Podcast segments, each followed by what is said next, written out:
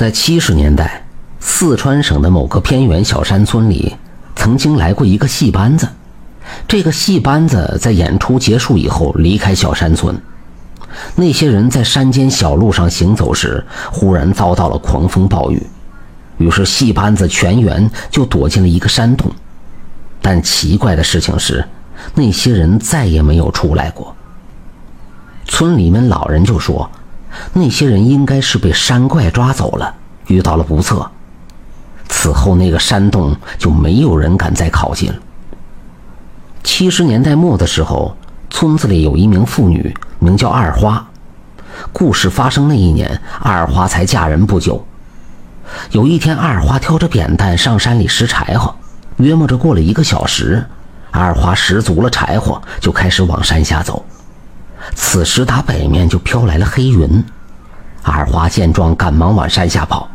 可是说来也怪，那乌云转眼遮住了天，雨一下子就下来了。二花一看不妙，心说要赶紧抄近路下山，不然山中遇到暴雨可就危险了。于是他就朝着那山洞所在的位置快步行去，因为只有从山洞这边走，路才是最近的。离山洞越来越近，奇怪的事儿就发生了。二花隐隐约约的就听见山洞那面传来了阵阵戏曲声和乐器的声音。二花疑惑不解：“不可能啊，这山上怎么会有敲锣打鼓唱戏的声音呢？再说这下着雨呢，谁这么胆大呀？”二花不敢多听，加快了步子。在经过洞口时，那声音就更加清晰了。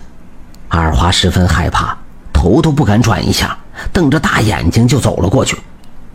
可他没走多久，就感觉这肩上的担子越来越重，似乎上面突然坐上了一个人一般。二花不敢多虑，他拼命挑着担子往山下走。可是二花却感觉肩上的担子越来越重，他有些害怕了，于是停下脚步查看，却没有发现任何东西。二花又继续前行。可是担子越来越重，二花能感觉得到，这柴火捆上肯定有人。他走走歇歇，终于下了山。在这个山村的村头有一座老桥，二花咬着牙就到了那桥头。他低头就踏上了桥，行至桥的一半时，二花突然感觉肩上的担子轻了很多。二花赶紧过了桥，此时肩上担子的重量恢复了正常。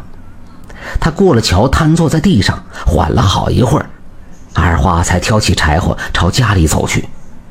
吃过晚饭以后，他将白天的遭遇就说给了村里的王婶儿。王婶儿是个神婆，看东西特别灵验。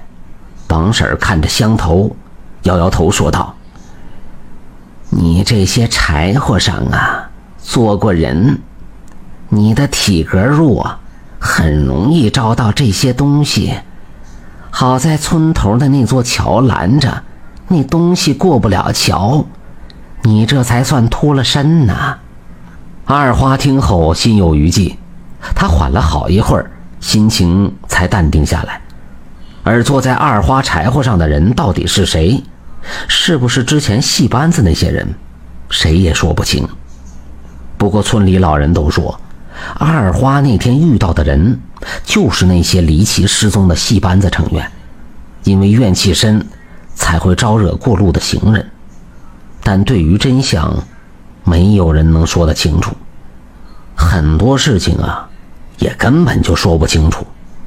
但是那些事儿的确就发生过。不管怎么说，我们还是离那些有忌讳的地方远一些。毕竟，小心。使得万年船嘛。感谢您的收听，想继续收听下一集的，那就点个关注吧。